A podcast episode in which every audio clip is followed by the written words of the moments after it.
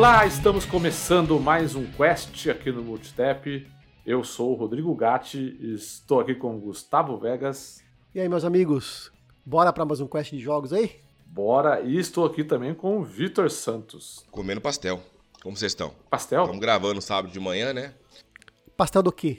Eu acabei de comer um de calabresa e vou, pegar um de pizza. Boa, isso. beleza. Você gosta de é, tomar o que junto com o pastel? Ah, café, né? Agora na hora da manhã Café? é café. De manhã Nossa, é um café. caldinho de cana. Um caldinho de cana ou uma coquinha gelada é. Ah, né? Ca- Coca KS, quando você ia na feira, tinha Nossa, aquela Coca é. KS. Vocês lembram? Inclusive, Melhor, melhor Coca que tem é a KS, cara. A KS. Tem, o- tem o gás na medida certa ali. inclusive, a. Não sei se é um mito ou se é verdade, né? O pessoal fala que as Coca-Colas de vidro são mais gostosas que as de lata, né? E isso, de isso plástico. pra cerveja também, tá? Não é só pra Isso que eu ia comentar. Isso, é, isso que eu ia comentar com o Vitor. A cerveja é a mesma coisa. Por quê? Porque reage com o vidro de uma forma diferente? é? Não, é a questão do armazenamento, como ela fica, como, como que o, o- os componentes, né? Eles reagem na latinha, né? E na garrafa. Então tem um gosto diferente. Ele, ele preserva o gás um pouco melhor, é diferente. Porque, assim, a Coca-Cola de lata normal, beleza. Aí, vocês já tomaram aquela Coca-Cola que é uma latinha menor? Uma latinha mais... É 210 ml, 220 ml, alguma coisa assim. Sim. Aquela Coca-Cola naquela latinha parece mais gostosa do que a Coca-Cola da lata de 350. Co- Assim como a Coca-Cola de 350 é mais gostosa que a de 600ml. Sei por né? Não tem. É verdade, a de 600 ml é, não é tão boa, né? Cara, impressionante esse negócio. Né?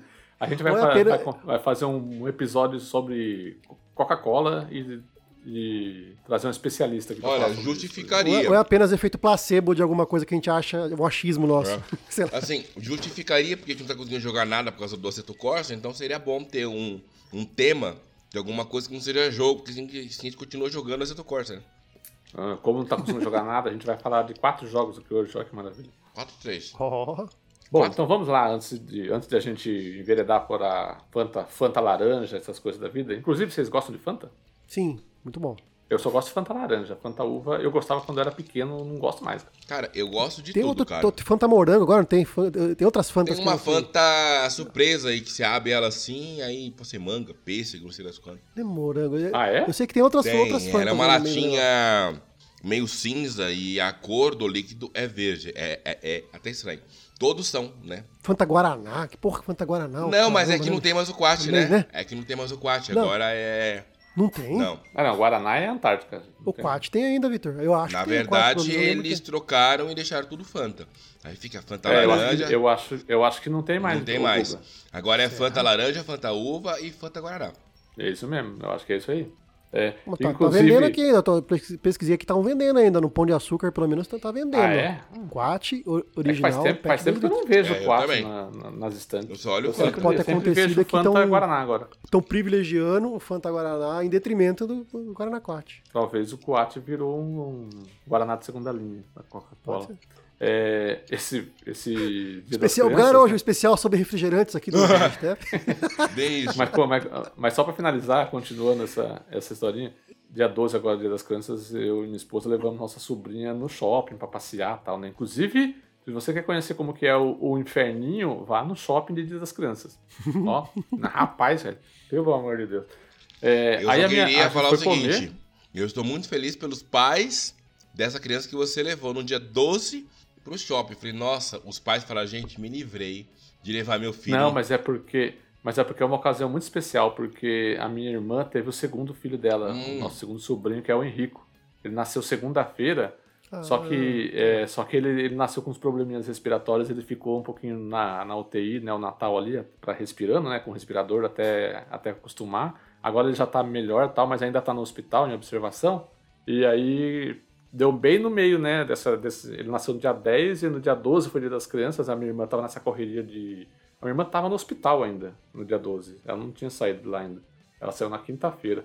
Aí eu e, a, eu e a minha esposa pegamos a sobrinha, fomos lá passar o dia das crianças com ela no shopping e tal. Aí a minha sobrinha chegou na hora de comer, né? Aí o que você quer comer? Ah, eu quero comer lanche, né? Aí eu, é, vai lá no McDonald's, né? E o que você quer beber? Eu quero Fanta Uva. Aí eu falei pra ela. No Mac não "Olha, tem." Fanta Uva não tem Fanta Uva em lugar nenhum aqui pra vender, tenho certeza. Aí ela, não, eu quero Fanta Uva. Ah, se não tiver Fanta Uva, pode ser Coca? Tá, pode ser. Aí eu fui lá no McDonald's, fiquei numa fila do cacete lá, 40 minutos na fila do McDonald's, do shopping. Caiu energia duas vezes no McDonald's, e aí até restabeleceu o sistema voltar, né? Aquela maravilha. Aí eu cheguei lá, ela, é, e a minha sobrinha, ela gosta de lanche só o hambúrguer e o queijo. Ela não quer nada no lanche. Famoso né? cheeseburger. É. Fui lá pedir um duplo burger lá, que a moça me falou, ah, tem um duplo burger, que é só dois hambúrguerinhos e um queijo. Aí eu falei, ah, esse aí mesmo que eu quero. Aí foi lá, 27 conto um hambúrguer desse. Deus me livre. Bem-vindo ao mundo Ai, dos ai. pais. Pois é, pois é. Bom, mas esse podcast ainda não é de paz, não é de Fanta Laranja, não é de hamburguinho de 27 reais, é de joguinhos, né? Então, antes da gente ir lá para nosso bloquinho principal e falarmos dos que a gente tem jogado, vamos dar os importantes recados, né? Lembrar que você consegue ouvir o Quest no seu agregador de podcast preferido, se ele permitir, avalie-nos e dê 5 estrelas pra gente. Temos nossas lives lá na Twitch, em twitch.tv barra que a gente faz aí quando der na telha. Agora a gente faz quando der na telha, não é mais muito regular não. Mas apareçam lá se um dia a gente ficar online. A gente gosta muito de bater papo com a galera. Temos nossas redes sociais em arroba omutitep no Twitter, no Facebook e no Instagram, então procure por arroba omutitep nessas redes que você goste, né, na rede que você preferir, e siga a gente lá. Temos nosso grupinho do Telegram, que é T... Epa, que é t.me barra amigos do Multitep. Entre lá para conversar com a gente e todos os nossos amigos, nossos ouvintes estão por lá. E temos também nosso link de afiliado da Amazon, então qualquer comprinha que você queira fazer lá na lojinha do Jeff Bezos, faça com o nosso link de afiliado, que está nas redes sociais, está lá no nosso grupo do Telegram. Procure pela gente, a gente passa o link para você. Então cada comprinha que você fizer pelo, pelo nosso link, a gente ganha uma comissãozinha e isso ajuda a gente a manter o projeto. Bom, bora para a missão que hoje é falar sobre os jogos que temos jogado aí nas últimas semanas.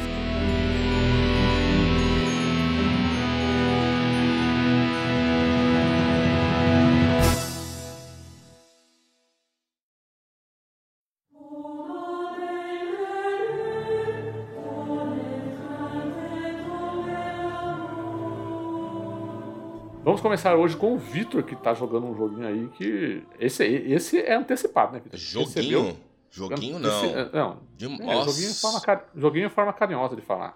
Que a gente tá Mas é gravando. um- um- A gente tá gravando aqui, ó. Acho que é a primeira vez que isso acontece, né?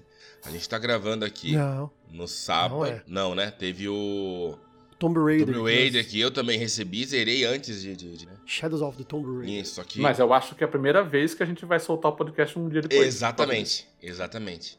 Né? Ah, você não lembra se a gente soltou algum no dia ou de... Não, do- não, não nunca lembro mesmo. soltando. Ó, Na verdade, a gente vai soltar esse Aí podcast sim. no dia do lançamento, porque um dia antes. Um dia antes. a gente pode, né, produção? Eu vi as datas lá. embargo, o, o embargo cai na segunda, Ah, 3 horas da tarde. então beleza. Então, esse podcast não vai ao ar domingo. Esse podcast só vai ao ar na segunda, depois das 3 da tarde. Então, beleza. Que... Mas vamos lá. Ó, Que jogo é esse, então? a Que- que Plague todo Tale, o Requiem. A continuação da Plague Tale que saiu, né? Como é que pronuncia esse Wrecking? Wreck- Acho que é né? Requiem, Requiem. Requiem. Pera aí, deixa eu ir no Google Translator, peraí. É isso que eu falo. Google Translator. Deixa eu fala? pegar Melhor aqui, Requiem. Vamos ver como ele fala aqui. Requiem. Requ- Requiem. Requiem. É. Requiem. A Plague Então fala de novo Tale. aí, Vitor. Fala de novo agora. A Plague Tale Requiem. Mas não é Plague, acho que é Plague. A Pla... oh, cacete. A Plague Tale Requiem. tá? Deixa eu ver. É. Isso, Plague. se- É Plague. e isso se- é assim, não tem, eu não sei o que, de- deixa, eu- deixa eu procurar agora no lingui o que que significa essa palavra Requiem, né? Hacking, peraí. É hacking, eu não sei o que significa hacking. Qual é, vocês aí, o Eu sei, eu sei advogado? que tem um filme chamado Requiem for a Dream. É tipo é descanso para um sonho, não é isso? Né, nesse caso, né? Deixa, deixa eu procurar aqui definição pra ver se tem algum. O cara procurou a tradução de É Wreck tipo é, um dis- hacking mesmo, em português, tipo- né? É tipo um descanso. É tipo um descanso para as almas. Ó, dos prece que a igreja é, prece- faz para é. os mortos. Prece que a Isso. igreja faz para os mortos, né? É, Então, é que tá. Eu coloquei no Google Tradutor aqui o Requiem. E aí É aparece prece para os- substantivo é. em inglês, né? Especialmente na Igreja Católica Romana, é uma prece para repouso das almas dos Isso. mortos. então é, é, eu não tinha ido atrás disso e vamos, vamos dizer que faz sentido. Ó, ainda tem que, é, que, é que bom que faz, né? Pessoal, nome que não faz sentido com o jogo. Meio estranho, né? Mas vamos lá, assim. Ah, ele sai. Pra quem tá ouvindo o Quest, né? Peraí. Caiu o negócio no chão. Começando de novo. Bom, esse jogo, ele sai agora no dia que. No dia que você tá ouvindo. Aliás, um, um- um Não. dia antes. Não. Não. Ai, caralho. Um dia depois. Um dia depois. Sai na terça-feira, dia Ai, 18. Cacete, tá difícil hoje. Olha que eu nem bebi ainda. Bom, esse jogo, pra quem tá ouvindo o Quest, ele vai lançar amanhã na data do dia 18 de outubro, tá? O embargo tá caindo hoje, então por isso a gente tá gravando e tá colocando o episódio na segunda e não no domingo. Mas e a sempre. pessoa tá ouvindo na quarta? A Gatti era boa, não complica a minha vida, cara. e eu tenho certeza que você vai deixar todo esse papo, você não vai cortar nada. Claro, meu, claro. ah, pelo, em prol do, do entretenimento. Enfim, caçamba, isso aqui é a sequência, né, do, do premiado, a Plague Tale, a Plague Tale Innocence. Se você vivia numa pedra, aliás, embaixo de uma pedra, alguma coisa, você nunca ouviu falar desse jogo, acorde, tá? Até porque ele está na assinatura do PlayStation Plus, porém ele já saiu do Game Pass justamente para entrar esse jogo por causa que ele é lançamento Day One. Então, podemos dizer que o catálogo do Game Pass para o Series, ele tá, ele agora ele deu uma uma uma crescida de peso absurdo. Esse jogo ele tá maravilhoso. Eu vou começar pelo o que eu o que eu acho que todo mundo se pergunta, né? Por que, que não saiu na geração passada e tá saindo só no Series S e no Series X, né? Gente, esse jogo E no Play 5. é, isso. E, e no Play 5, caso que ele não é exclusivo. Eu vou, eu vou ser o mais sincero possível.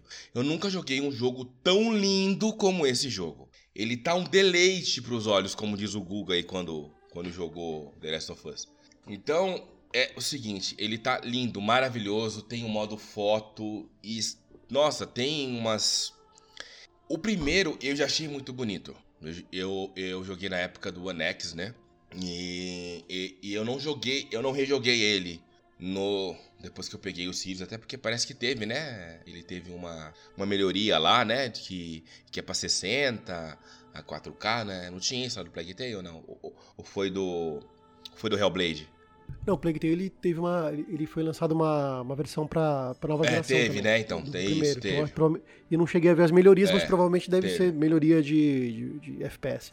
Então, é o seguinte, quem espera pegar um jogo bonito, pode jogar tranquilamente que ele é um jogo, ele tá estupendamente lindo, tá? Absurdamente lindo. Vamos O lá. primeiro já era bem bonito, né? Muito, então, muito, já me assustou, logo de cara me assustou.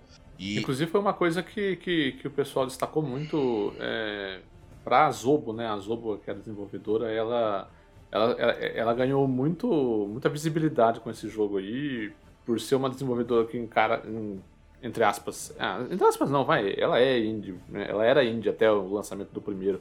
Agora que ela começou a ganhar muito holofote e tal, ela, ela se tornou uma desenvolvedora de, de, de tier médio, né? Um pouquinho, um pouquinho maior. eu ia perguntar isso pra vocês, se vocês não consideram eles AAA ou AA. É, eu acho que ele é um double A, basicamente, um, um triple A de baixo que- orçamento, mas, mas não, não de baixo orçamento de modo Sim, sim, sim. de modo bom, sabe? É, sim, vamos dizer que ele tá no ápice do AA, quase no AAA, entendeu? Entre essa, pra você tirar de um e botar pra outro, assim, né? Quando você fala um AAA de baixo orçamento, é porque você fala que ele é um, um AAA, mas não tem esse orçamento gigantesco como você pega um The Last of Us, por exemplo, um God of War Ragnarok, que vai sair agora mês que vem também, então, é... Mas enfim, vamos lá. Que jogo é esse? Eu vivo embaixo Vitor, pedra. só, uma, só, só- uma correção pra gente deixar bem claro. É, é, o, o Plague Tale não tá na PlayStation Plus nessa assinatura de agora. Ele foi dado na Plus pra Ah, é galera verdade. que. No mensal. Ele Naquele, na- naquela assinatura Isso. mensal do, do, do essencial. É, então ele não tá no catálogo. tá, tá, quem tá, pegou, quem resgatou naquele momento ainda tem disponível. Mas Quem não resgatou. fora isso. É, É, isso. então, porque. Desculpe, desculpe Na- não, não, e foi ótima a interrupção. Até porque você me Que corrigiu. eu fui aqui olhar pra confirmar que eu fiquei na dúvida. Não, e eu lembro que você me falou exatamente isso. Foi dado na Plus, por causa que você não jogou, né? Eu fui falar eu não você, eu fiquei falei, cara, joga. Você falou, não, animal, eu nem joguei o primeiro ainda. Eu falei, cacete, né? Mas, Eu também não. Inclusive, eu, é, antes de você falar sobre o jogo, é, é, o cara que jogar o segundo precisa necessariamente ter jogado o primeiro, que é uma continuação direta. é isso? isso que eu ia. Eu ia comentar isso depois que eu falasse da história do jogo. Cara, é bem complexo, por causa que ele não passa nenhum, nenhum filminho contando a história. Na verdade, é, você, você vai ficar perdido. Você vai. Você vai querer saber. É, é assim. vamos dizer que você vai perder uma parte do contexto do jogo. Tá, mas não vai te atrapalhar na jogatina porque você tem todo aquele tutorial de novo. Eles fazem algumas referências né, ao, a, ao primeiro jogo, mas em relação aonde você tá, né? Que na verdade isso aqui é meses depois do final do primeiro filme, né? Não lembro a data exatamente, até que eu tinha, eu tinha olhado, mas é, é um curto período de, de tempo logo depois disso, logo depois do final do primeiro jogo. Mas você vai perder sim. Eu acho que eu, Vitor, jogaria primeiro o Innocence para depois ir pro Requiem. Pra... O primeiro não é um jogo muito longo, né? É que ele tem a pegar, então, ele tem uma similaridade muito grande com a mecânica do The Last of Us. Ele tem bastante stealth, ele tem melhoria de, de, de dos seus equipamentos, então você vai parar numa bancada, você vai melhorar isso, você vai ficar explorando, você faz diversos tipos de bombas, é, diversos tipos não, mas, é, de distração. Eu, eu perguntei que ele não é um jogo muito longo. Então, só que se você for querer fazer tudo, tudo essas coisas, ele vai demorar um pouco mais. Mas quer ver, ó? Ah, deixa, deixa eu pegar o How Long to Beat aqui. E vou colocar a Plague Tale Nonsense aqui. Pra gente ter a informação correta. Ó, o Innocence, ele é um jogo que a história principal ela vai em torno de 10 horas e meia, tá? O jogo completão com tudo, né? A lá pra Platina vai em torno de pelo menos 16 horas, né? Agora vamos ver aqui Acho que não vai ter aqui. O primeiro eu acho que ele, eu acho que ele foi inventado. É, foi. Como eu suspeitei, é, como diria o nosso suspeitei desde o princípio, né? É, não temos ainda, né? O, até porque, na verdade, eu acabei. Eu, eu acabei não perguntando pro, pro Papai Platina, até porque ele me chegou e falou: Nossa, cara, eu, eu já tô no meio do jogo no Game Plus. falei, cara, não dá pra competir com você, né? Mas, Uh, ele tá em torno de 15 a 18 horas, tá? O segundo jogo. Ele, ele, ele parece mesmo ser muito. É, aliás, ser maior do que o primeiro, tá? Hum, enfim. Bom, vamos lá. Então, do que, que se trata esse jogo, né? Isso aqui é o conto da praga. Vamos, vamos Ele acontece na França no século XIV, tá? Acho que é 1300 e alguma coisinha lá. E você começa jogando isso o primeiro, tá? Você começa jogando com a Amicia, tá? Você mas o seu pai, vocês estão indo. Vocês estão andando pela floresta, vocês, é, tanto que ele te ensina como caçar, como usar o tal lá do, do estilingue, né? Porque você é uma criança, você deve ter seus 15, 16 anos, vai. Não deve ser muito mais que isso. E aí, quando você volta para casa com seu pai, as, é, a sua casa ali, o, o seu povoado, ele é atacado, o seu pai morre e a sua mãe tá ali, tá com seu e ela e você tem um irmão doente que chama Hugo e a mãe fala assim: "Olha, você precisa cuidar do seu irmão. Ele tem uma doença, ninguém consegue curar ele, você precisa procurar uma pessoa X lá para você conseguir ver como que você ajuda o seu irmão. No que você vai fugir com seu irmão, pegam a sua mãe e aí começa o jogo você e teu irmão. O seu o Hugo, ele deve ter nos seus 10, 12 anos, então ele, ele, ele literalmente ele não você usa ele lá para abrir uma porta, passar num buraco menorzinho quando você. Tipo a. A. A Ashley do, do Resident Evil 4. Mas com certeza o Hugo é muito mais, muito mais bem feito, muito mais inteligente do que a Ashley, né? Isso não tá nem né, assim. Eu só comparei para vocês entenderem a proposta de, de, de jogabilidade de mecânica que você usa o Hugo no primeiro jogo. E isso não muda no segundo, tá? E você vai começar o jogo, você e seu irmão brincando, tá? Ah, já passou o tempo, tudo já. Eu não vou contar a história, até porque isso vai ser um, um spoiler, tá? Mas você começa o jogo poucos meses depois de você ter terminado o Innocence. Então tá você e seu irmão brincando. E aí vocês, nessa dentro desse mundinho dele, né? Tem, uma, tem um outro personagem que é o. Chama o, o alquimista lá, o, começa com ele, esqueci agora. É o, o Lucas. Tá você, o, você, né, a Mícia, o Hugo e o Lucas, né? O Lucas é um, um aprendiz de alquimista. E aí vocês estão brincando tal, tem uma hora que você encontra uma criança e vocês ficam brincando, tipo, ah, eu tô com o meu reinado contra o seu. É uma coisa bem assim. É um, é um, é um tutorial bem guiado para você entender a sua proposta de como atirar com este link, como você fazer o seu stealth e tal, né? Como você vai indo pelo jogo e tal. De, de repente você acaba chegando num castelo. Um castelo abandonado. em que você entra nesse castelo, você percebe que tem algumas coisas estranhas. Que tá. É, tem umas pessoas ali que estão estão matando umas outras. Aí você tenta fugir daquele castelo e aí dá o começo do jogo, né? E eu acredito que se eu falar mais do que isso, já entra no, no spoiler.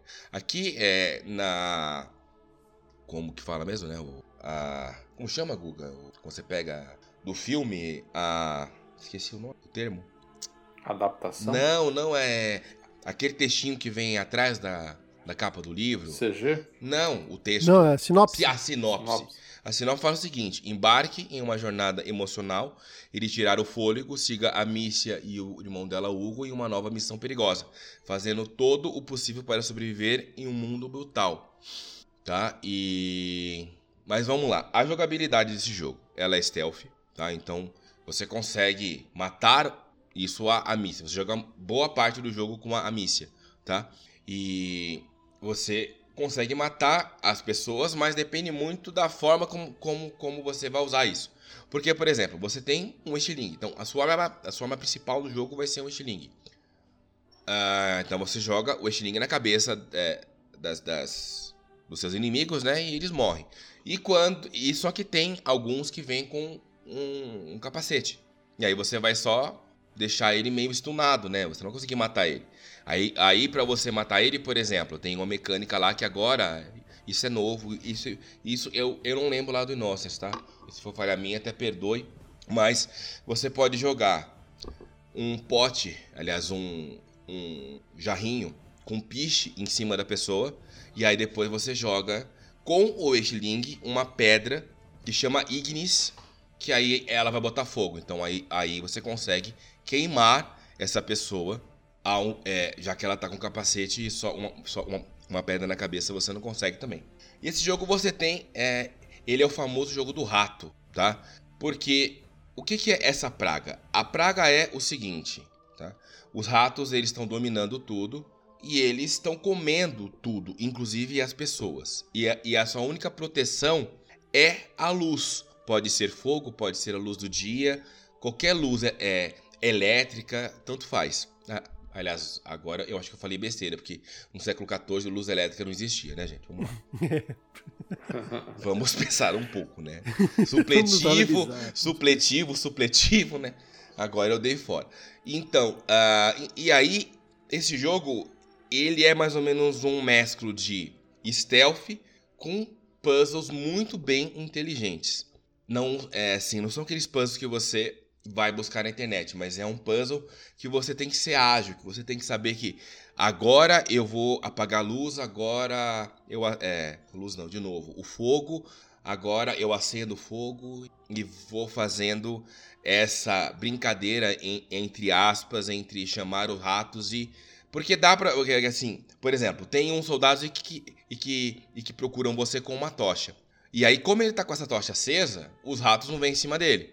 E eles passam no meio do rato, porque o rato, quando ele sente essa luz, eles se afastam, né? E aí, o que, que você faz? Muito inteligente, você pega um pozinho lá e você joga na mão dele, que tá com essa tocha. A tocha apaga e os ratos devoram ali. E, e, e inclusive, isso serve até como como uma forma de você chamar a atenção do rato, porque vai lá uns 300 ratos cima desse corpo e você consegue passar do lado ali porque tá todo mundo devorando o, cara, entendeu? De, é, é, eu acho que eu não comentei e em silêncio preciso, mas esse jogo ele é para maiores de 18 anos, tá? Apesar de serem duas, vai, uma criança e uma adolescente nesse jogo, esse jogo ele é faixa etária 18 preto, tá? Então ele é bem pesado e é maravilhoso esse jogo, cara. Assim, o Innocence, eu fiquei literalmente apaixonado. Depois que eu zerei ele, para todo mundo que eu encontrava na rua falava, vi, joga Plague Tale, joga Plague Tale. Porque tem essa proposta dele lá de usar, assim, eu adoro eu adoro jogo com, jogo com puzzle. Acho que para quem já ouviu aquele o já falecido o SideQuest, né? Teve um que eu fiz com o Gat e que eu comentei e que eu e, e que eu e que eu sou doente pro jogo de de puzzle, né? E esse jogo ele tem tudo isso. Ele é da melhor forma possível. Ele é muito bem feito nessa questão de jogabilidade. Ele não, se, ele não te torna enjoativo justamente por isso, porque a cada área que você chega é um desafio diferente, por mais que você esteja usando uma pedra com estilingue, uma pedra para acender, uma, é, um pó para você apagar, um jarro para você fazer. Então, você vai criando várias formas de você passar pelos lugares infestados de rato, né? E que você usa das ferramentas que o jogo traz. Eu tava vendo aqui, é... no primeiro jogo você você tem recursos de combate para matar os inimigos? Tem, tem. Tem. Ah, é o mesmo é, do, é o mesmo esse jogo. É o seu estilingue, no caso, né? E... Ah, não, aqui, aqui eu tô vendo um gameplay estendido aqui no canal do PlayStation. E ela, e ela tem um recurso que ela mata pessoas mesmo com uma peça de faca, alguma coisinha assim. Aqui no Requiem, né? É. Tem, tem. Nesse tem, segundo jogo. Isso. Tem. Isso foi uma coisa nova. Então, assim, quando você vai. Ah, é, então, assim, vamos supor.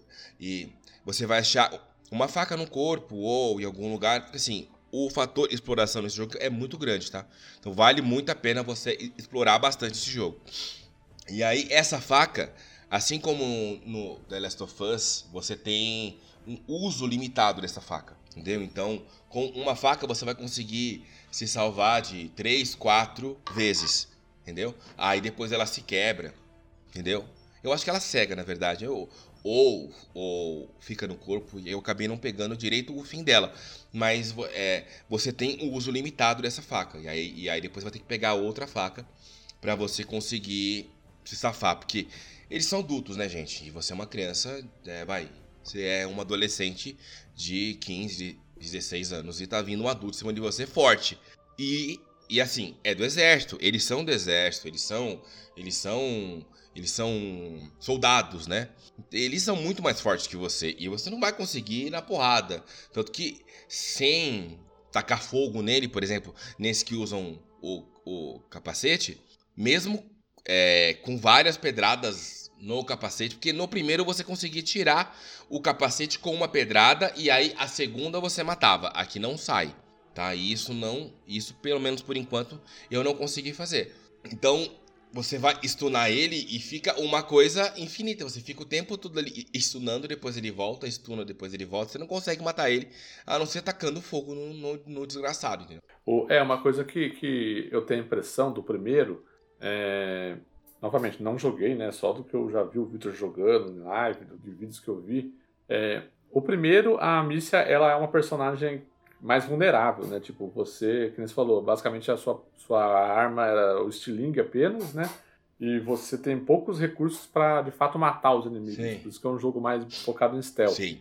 Nesse segundo, eu tô vendo nesse gameplay aqui, é, ele parece ser um, uma missa mais preparada, mais cheia de coisa para fazer. É, né? é. Que é uma evolução natural. Do né? personagem. Isso é uma coisa muito. O personagem também de gameplay, né? Os caras vão falar assim: ah, não, vamos dar uma, uma variada, uma incrementada no gameplay de combate, principalmente, né? Para o pessoal não falar que, pô, a gente tá preguiçoso, tá do mesmo jeito. Se, Vocês lembram da última trilogia do Tomb Raider? Da... Sim, que é o mesmo processo. É a né? mesma coisa aqui. Então, cara, a primeira vez que ela mata uma pessoa no primeiro jogo, lá no, lá no A Plague Tale Innocence, né? Mano, você sente com ela o, o, o peso dela tá carregando a morte de, um, de uma pessoa. Ela fala, nossa, eu matei uma pessoa. E fica um momento ali, aquele peso batendo na cabeça dela. No segundo aqui, imagina, isso isso não acontece. O Lucas que tá com você, logo no começo, fala, Amícia, para de matar as pessoas. Não precisa matar. Vamos passar escondido. E tem uma parte do jogo que eu, que eu não vou contar, que ela é bem assim, tá no final desse processo da Amícia, bem madura, violenta, contra, assim, junto com o que o, o, o Lucas, que, que, que tá junto com ela, e que ele fala, Amícia, para, não é assim. E ela tá naquele momento, naquela raiva dela, assim. E aí você consegue realmente é, perceber que o jogo, ele tá mostrando que ela cresceu, que ela amadureceu. Ela não é mais a mesma do primeiro filme, ela do, do, do primeiro jogo, né? E é nítido aquela briga interna, sabe? O que, que eu tenho que fazer, o que, que eu não tenho que fazer, é um, uma luta de sentimentos muito grande. Então, esse jogo, ele, ele além de ter essa proposta de puzzles e de stealth, ele tem uma, uma história muito boa. No primeiro já me encantou e nesse aqui, tá? é maravilhoso. E eles usarem isso com as crianças, né? Ou com adolescentes, tudo, até porque você é a mais velha deles. O Lucas, ele, ele deve ter o que? Seus dois, quatro anos mais novos que você. E o Hugo é o menor de todos. Mas é muito louco. O, assim, a parte final do primeiro jogo é estupenda. É, assim, é, assim, é, é, é, o ápice que você fala, gente, não é possível que eu tô fazendo isso no jogo. E aí por isso que dá aquele. E é por isso que me deu aquele ânimo que eu tive quando saiu lá na. Lá na. Não era nem E3, né? Como que era aquele evento que a gente assistiu lá que foi. Ela que foi anunciado? The Game Awards? Eu acho que foi, não foi?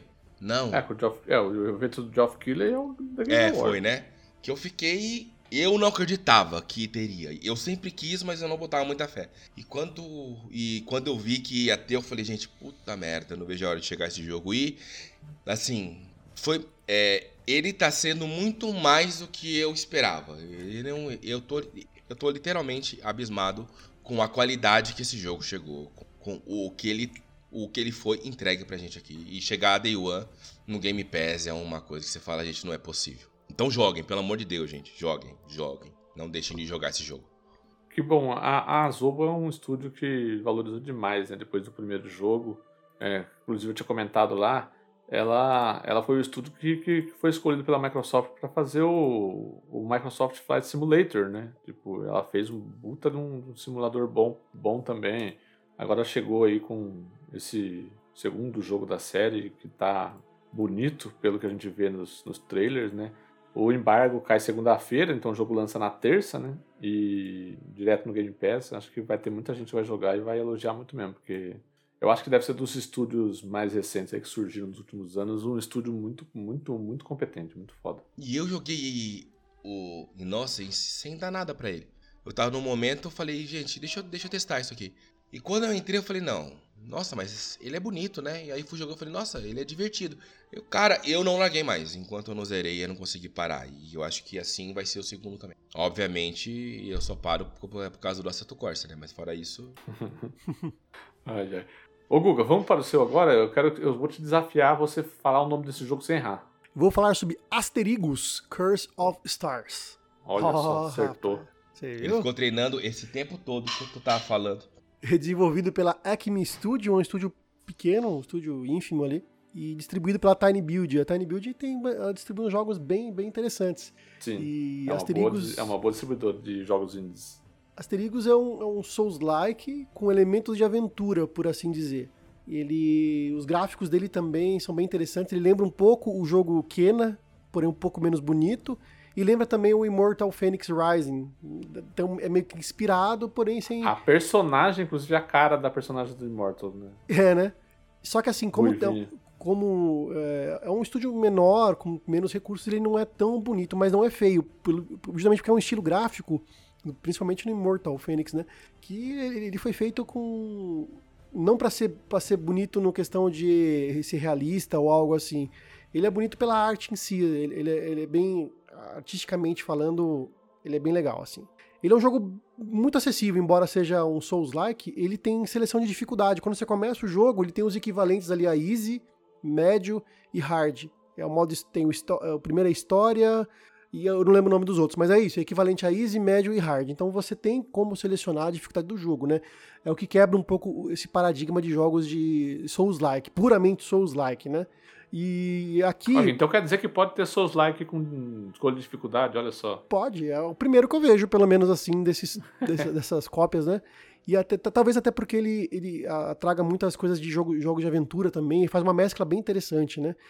Além do mais, corroborando essa questão dele ser mais, mais acessível, né?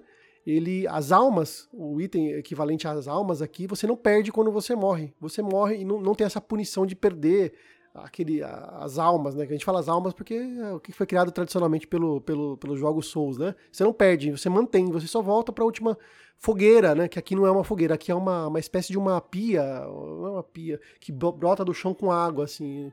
É bem, bem interessante. E, e o efeito é o mesmo. Se você, você, encontrar, ele é um ponto de salvamento, de, de como se fosse um checkpoint, né? Se você morrer, você retorna ali. E o efeito de você descansar ali nessa, nessa, entre aspas, fogueira é o mesmo do Dark Souls. Você revive os inimigos daquela área específica, né? Uh, você começa. Ah, mas, então, não tem, então não tem corpse run, você não precisa voltar até o lugar que você morreu para recuperar as coisas. Não precisa, não precisa. É tranquilo nesse sentido. Não é punitivo.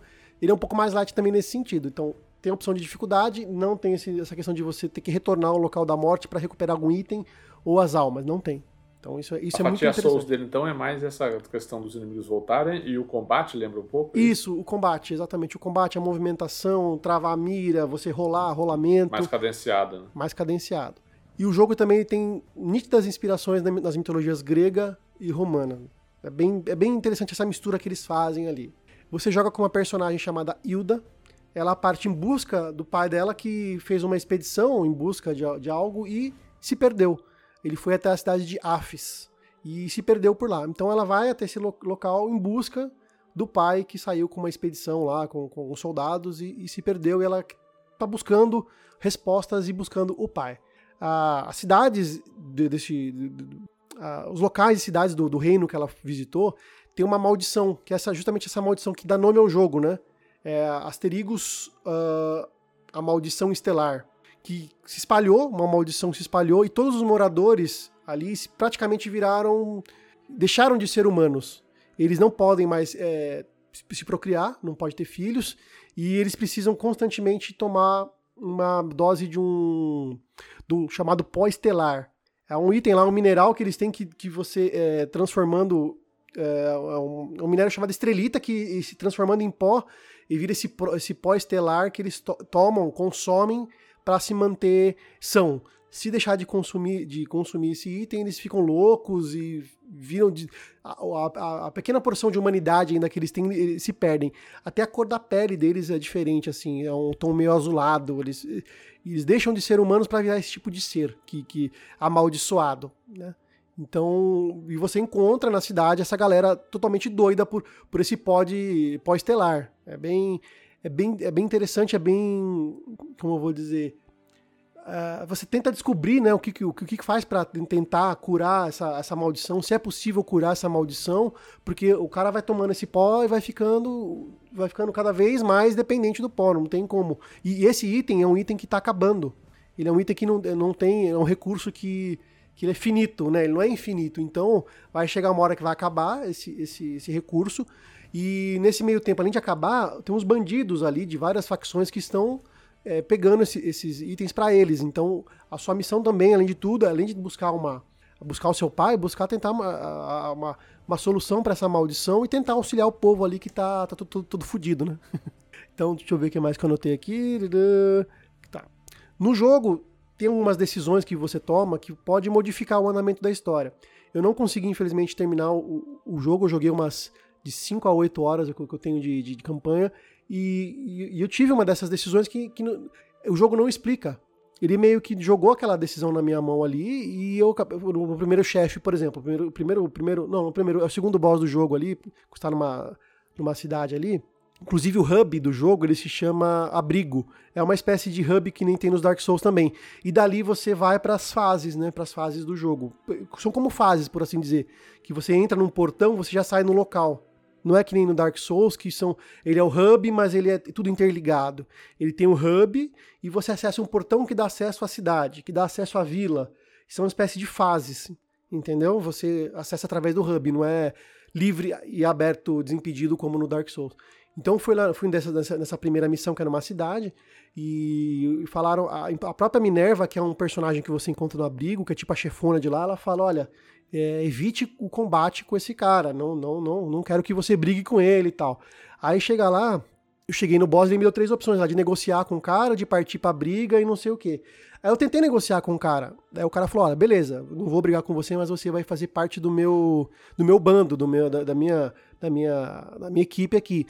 Aí surgiu outras opções de diálogo. Eu falei, nem fodendo, não quero, não quero me tornar. Aí eu parti pra briga com ele. Depois que eu matei o chefe, a Minerva falou: Puta, você matou o cara, eu falei você não matar. Então, pelo que eu entendi ali, talvez teria a opção de, de, de negociar de outras formas com o cara, a não ser fazer parte da equipe, dar dinheiro, sei lá, e, e de repente evitar esse, esse combate. E não foi o caso. Eu, eu peguei, matei o cara e a mulher ficou puta comigo lá. E o pessoal todo do, do, hub lá, que tem vários personagens, ficaram me criticando. Que eu peguei e combati o cara e matei o cara e não era pra ter feito Também isso. Também você parte pra violência enquanto dá pra ser diplomático? Ah, mas o cara me chamou para fazer parte do, do, do, bando dele. Eu falei, nem fudendo. Aqui, aqui farropilha. Ele veio para cima de mim. então, e eu vi que várias, muitas dessas decisões não são conscientes. O jogo não te fala, se você fazer, fizer isso, vai acontecer isso, fizer aquilo, vai acontecer aquilo. Então você vai descobrindo uh, depois que era possível seguir outros caminhos, seguir outras, outras ações, tomar outras ações, outras opções de diálogo. Então isso eu achei, isso eu achei interessante, né? Sobre a mecânica de combate, ela é, ele é meio parecido assim com, com, com Souls-like, com um diferencial. Até sinto sentir falta disso. Mas antes de explicar, eu vou falar a questão das armas. São seis armas fixas que praticamente você começa desde o começo do jogo. Você começa, você está desarmado, aí você vai buscar suas armas. São seis armas que você tem desde o começo até o fim do jogo. Espada e escudo é um, é um, é um kit. É espada e escudo, adagas, martelo, lança, cajado e bracelete. E você pode optar por carregar por dois tipos de armas. E isso se diferencia nos botões, botão X e Y do Xbox. Então, por exemplo, é, espada e escudo é o botão X e adagas é o botão Y, por exemplo, é uma das opções. Aí entra essa diferença que eu falei que muda a mecânica um pouco do Souls-like. Se você está com, com a espada e o escudo, você vai poder atacar com a espada apertando X e o escudo você usa com, com RT, não, com LT. Só que o escudo, ele não permite você segurar o escudo e se movimentar. Ele permite que você segure o escudo apenas parado. Essa é uma mecânica que faz muita diferença, que a gente está acostumado com Dark Souls, com, com outros jogos Souls, que você consegue defender, segurar o escudo e circular, andar, se movimentar com o escudo em punho. Aqui você não consegue. Ou aqui ou você segura o escudo ou você anda. Então, modifica um pouco a estratégia. Então, talvez você tenha que usar mais o rolamento, que no caso é o botão B. Então você usa o escudo para se defender, mas você não consegue fazer aquela estratégia de ficar. Dark Souls é tradicional, né? Você segura o escudo e fica circundando, né? Seja para em sentido horário ou sentido anti-horário, os personagens, né? Os inimigos. Aqui não é, não é permitido. Mas é legal que é dinâmica essa troca de armas. Por exemplo, você pode. Geralmente eu coloco uma arma rápida e uma arma poderosa numa mão, né? Por, por exemplo, eu ponho, eu ponho a lança no botão X e o martelo, que é uma arma de golpe pesado, no Y. Então você faz, faz combos, você usa estratégias. E. Mas essa questão do escudo, então, não compensa você ficar usando escudo no jogo? Eu ia falar eu isso achei, agora. Eu, é, eu. Por, por enquanto, assim, não achei vantagem também, porque eu gostava, eu gostava dessa estratégia de modificar. Mas tem quem goste. Eu. Porque o que acontece? O escudo, ele praticamente vai absorver bastante o dano. Então, é se você se adaptar. Ah, de, depende ali do, do golpe. Físico geralmente é 100%. Geralmente, pelo menos até agora. Só que você ah, defende parado. Você, então tem que ser muito. Tem que ser muito. Certeiro. Tem que quebrar mas, é, tem, tem, essa, mas tem esse nível de estatística dentro do jogo pro escudo? De tipo, igual no Dark Souls tem? Não, não mostra ali. Ali não, não falou. Pelo menos até o momento ah. ali ele não. Ele, ele fala assim, é, o escudo. Ele, ele, até fala assim, defende quase todo. Quase, quase a totalidade dos golpes. Fala assim, mas não fala se é físico, se é de fogo, se é, ele, ele meio que não dá essa. Você vai descobrir na prática. Na prática, até agora, comigo ele defendeu 100%, mas eu não uso muito porque eu não consegui quebrar essa, essa mania de, do escudo que eu tenho no Dark Souls, entendeu? Eu não é, consegui. É, é, isso que eu ia falar, né? Tipo, apesar de ter, é uma dinâmica que, que não favorece você usar, né? Tipo, porque se você vai ficar parado, você só consegue ficar parado com o escudo em mão, meu, você já. É muito, muito raro usar o escudo, né? Tipo, não vai usar. É, acaba sendo uma mecânica que tá lá, mas que você não usa. E cada arma dessas que eu falei, ela tem um movimento normal, que é o X ou o Y, de, de acordo com o slot que você coloca, e aí tem o RT e o LT, que também são as atividades secundárias da arma. No caso do espada e escudo, o LT ele segura, ou RT ele vai, ele vai segurar o escudo.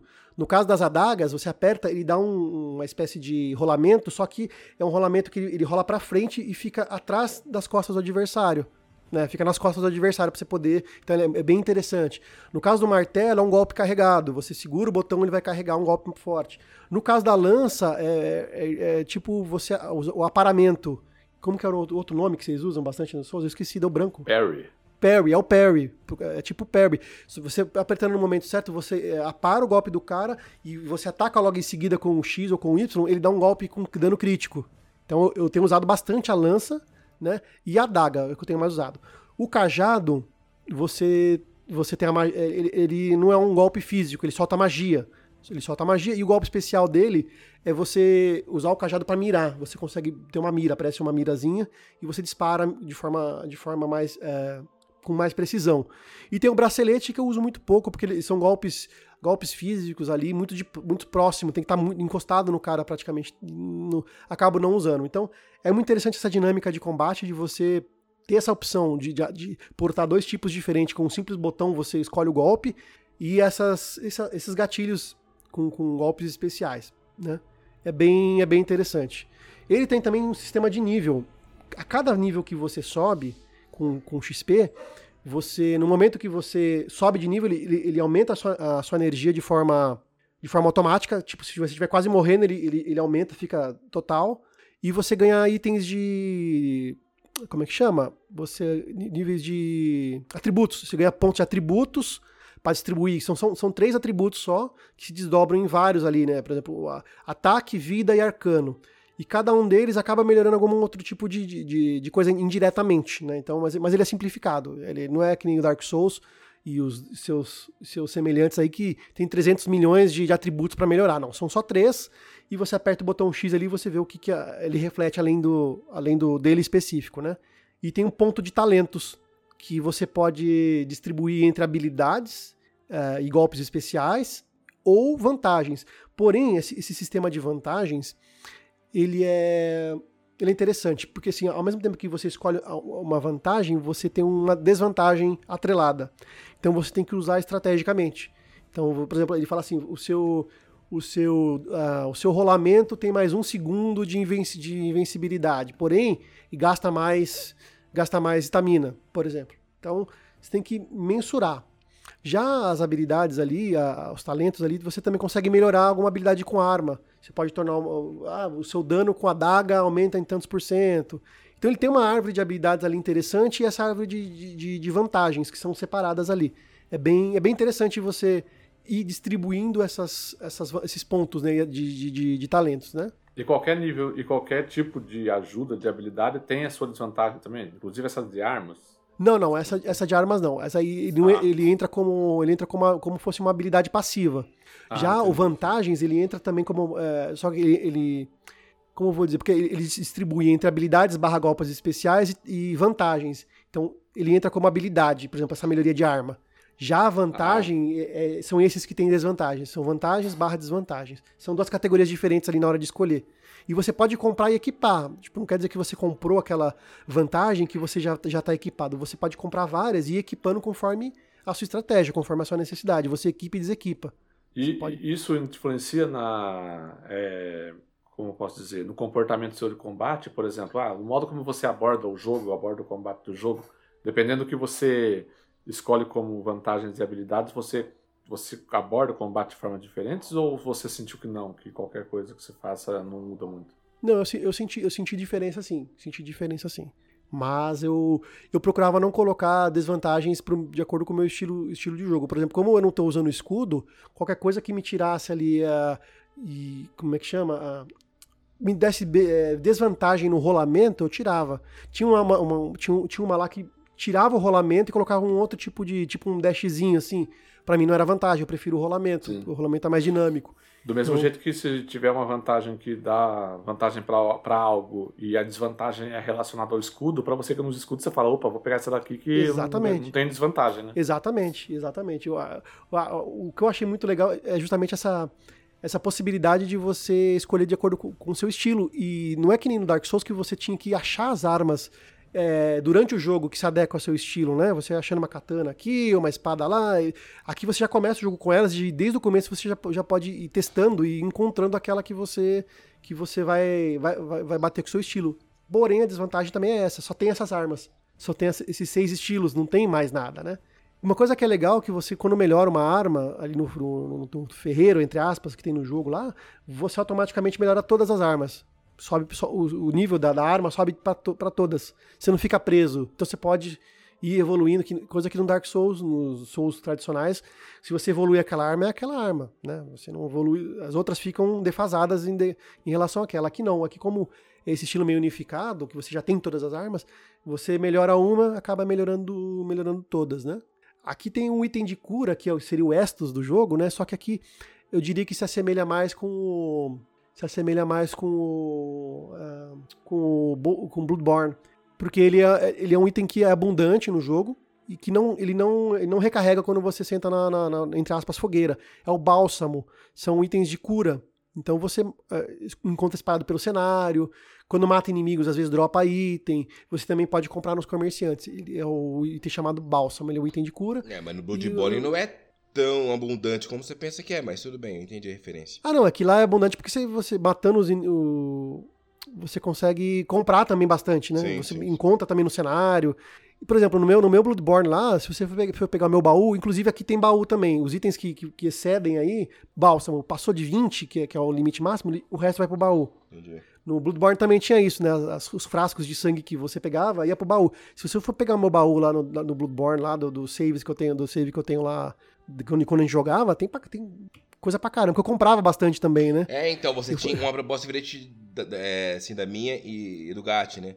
O Gat já vendia uns itenzinhos lá para juntar lá para subir de level. Eu matava mais alguns só para subir de level e você comprava de, de lá do do e você, e você comprava os frascos, lembra? Cada eu um comprava para não ter que para não ter que é, farmar, porque é. tinha que ir lá matar os inimigos para ir farmando. E é chato. E era de alguns lugares que alguns inimigos específicos no Bloodborne que tinha bastante que, que farmavam, que soltavam, é, né? Então, eu eu vendia porque eu achei uma área de farm lá que em 5 minutos eu, eu, eu maximizava de novo meus frascos de sangue lá e eu, eu fui jogando assim, tipo, é. ah, preciso, eu tô, eu, eu, eu tô empacado no chefe aqui, acabou no frasco de sangue, eu vou lá nessa arinha eu faço uma runzinha de 20, de 5 minutos, assim, que era na parte avançada do jogo, eu só chegava lá e dava um sopro no inimigo, o inimigo morria, né? Aí eu, eu já, daqui a pouco tava com 20 frascos de sangue de novo, ia lá, tentava de novo no chefe, e é assim que eu fui jogando. O, eu o preferia colocar no baú ali, porque qualquer coisa eu ia no baú, pegava e voltava, sempre sem perder tempo é. farmando. É. Mas, é, mas, é, mas é isso, é, é interessante esse sistema assim, eu acho que dá, dá, dá, uma, dá uma dinâmica ao mesmo tempo e não deixa tão, entre aspas, fácil, porque é muito fácil também você ir lá, entre aspas, nesse jogo especificamente, e dormir lá no. descansar na fogueira dele. Porque ele, ele, ele é. Ele tem. No modo médio, por exemplo, é, pelo menos, ele não é tão, não é tão difícil, assim. Ele, por isso que ele é misturado, eu digo que é meio misturado com, com aventura, assim. Ele, ele não é tão difícil. Então, eu acho que nesse jogo se encaixa bem esse sistema de, de, de item de cura finito, né? Que você tem que comprar. Não basta você dormir, dormir, descansar na fogueira e, para ele recuperar, né? Eu acho que é. eu prefiro, bem. mas eu, eu prefiro o modo Dark Souls, sabia? Eu gosto, eu gosto como ele é abordado da questão de ser bem limitado, porque você não consegue acumular muito, né? Obviamente lá no começo, lá no final do jogo você consegue ter mais frascos de 20, né? Mas no começo você fica com 5 ali e tal. Aí você, puta, cheguei na porta do chefe, mas tô sem frasco. Aí você fala, vou voltar, pegar frasco e tentar fazer a run de novo. Eu acho que eu acho que essa mecânica é legal pelo risco recompensa, sabe? E por fazer e por, e por meio que forçar você a repetir algumas áreas e daí e causar aquela questão da otimização do, do da run, né? Tipo, você faz a primeira run todo cuidadoso e tal. Aí na segunda você já faz um pouquinho mais leve. Na terceira, na quarta run que você tá, tá naquele lugar, correndo. você já faz passando o carro, né? Você já, você já sabe onde um dos inimigos estão, você já chega dando porrada. Eu acho isso muito legal, cara. E isso só é possível pela, pela, é, é, pela dinâmica de frasco de estos, que é limitada, né? Pouco, né? E quando acaba, acaba. Você tem que voltar pra fogueira para restabelecer. Você não consegue comprar de novo ou dropar de inimigo, entendeu? E é legal do, Dark, legal do Dark, Souls 3 que você ainda pode dividir esses estos entre os estos do, do, de, de, de, magia, magia e. É. é. E uma coisa, uma coisa que tem aqui também, que é tradicional dos jogos Souls-like, é justamente a questão de, de atalho. Se for dar run, você, conforme, você vai por um caminho. E tem várias portas fechadas e lugares que às vezes você nem imagina que, tem, que dá para passar. E você vai abrindo atalhos. Você vai abrindo. Os atalhos são bem legaisinhos ali. Justamente para, por exemplo, você enfrentou o boss ali, morreu e ficou sem e ficou sem item de cura. Aí você tem que voltar é, até o abrigo para poder ter acesso ao baú. Então você pode voltar pelos atalhos, né? É, ou, ou, usar um item que você já volta para o abrigo e depois na hora de voltar para enfrentar o boss você já abriu uma série de atalhos que você corta a fase é, mais, da, mais do que pela metade. Então tem também essa questão dos atalhos, até agora achei bem interessante. São bem criativos e são, são bem legais. Nada comparado à genialidade, né, do, do, do mestre... Da From Software. Do, do, mestre Miyazaki da From, From Software, mas é interessante, é legal. É porque é difícil também, né, depois do trabalho que a, que a From fez nos jogos ali, dos atalhos, principalmente do Dark Souls 1, cara, puta que pariu ali. é um, é um, é O um level design ali que, puta que pariu, dif- difícil superar, né, cara? Não sei que. Vocês que jogaram em outros jogos da. da Não, mas nem From- ele conseguiu superar o que ele fez no 1. Você- Você pega É. o 2, o 3, por mais que os caras tentem, o que foi feito no 1. É, eu, eu acho que o design do, do, do 1 é espetacular, É, obviamente. demais. O Perfeito. 3 é bom também, eu gosto. É, o do 2 eu não gosto muito, eu acho que. Umas É que não foi ele feito, não né? encaixam. Não foi feito por ele. É, né? então, o 2 eu acho que não encaixa. O Bloodborne é excelente também. O, o Sekiro ganhou muito com a verticalidade, eu acho, né? Mas tem muito pouco dessa questão de atalhos, né? O Sekiro é um negócio mais linear. E o Elden Ring a gente perde um pouquinho disso É, também, mundo porque aberto. o mundo mundo aberto, aberto não dá, a né? gente, a gente ganha dentro das grandes dungeons lá, né? Das, das, das dungeons principais, mas que daí parece realmente um Dark Souls 1, mas, mas eu acho que realmente eles são, eles são excelentes nesse, nesse aspecto aí. Mas esse jogo é bonitinho, né, Guga? Eu tô olhando, esse jogo é bonito. Sim, cara, ele, Eu a acho. princípio, Ele assim, a não é primeira vez gráfico realista, né? A animação dele propicia que ele faça é, uma direção de arte desse tipo, que eu acho bem legal. O- eu gosto desse Eu tipo. cheguei a mandar um vídeo pro Vitor desse jogo. Eu falei, nossa, Vitor, esse jogo aqui é, é Souls-like que você não pediu. Ele falou, ah, passou batido e tal. Eu mandei um vídeo pra ele. Aí ele olhou assim e falou, nossa, mas parece o gráfico meio, meio Fortnite. Fortnite. Eu falei, puta, acho que não, né? Mas pensei, vou, vou, vou, porque foi quando eu recebi o jogo, eu falei, puta, acho que não, hein? Mas aí eu fui jogar, eu, acho que é mais, é mais entre o, é um meio termo entre o Kena e o, o Phoenix Immortal, Immortal Phoenix Rising lá. É meio, meio Sim. termo. Não é tanto Sim, mas ele, Fortnite. ele, ele tem uma Fortnitezinha assim. Pior que não, Eu- cara, eu- jogando eu, mais Eu a- consigo reparar algo. Eu não consigo achar porque o Fortnite ele é muito colorido, ele é muito. Não, não, mas eu digo muito- mais. Não, não, não, sim, mas quando eu falei, eu falei em cima do estilo gráfico, né? Tanto que. Então, o estilo gráfico dele pra mim é mais o Immortal A com, gente- com Kena, mistura. Sim, sim. Ah, Sim, É, sim, sim. mais. A gente teve aqui agora, acho que foi no Game Pass recente aí, o Windbound, né? E o- Meu filho tava jogando aqui, aí eu falei, nossa, o Ricardo, parece um pouco mais do, do, do, do Fortnite, né? Ele falou, nossa, mas não é pai, então. Eu acho que tem um, um pouco desse estilo, né? Lá da movimentação lá do personagem, alguma coisa e tal.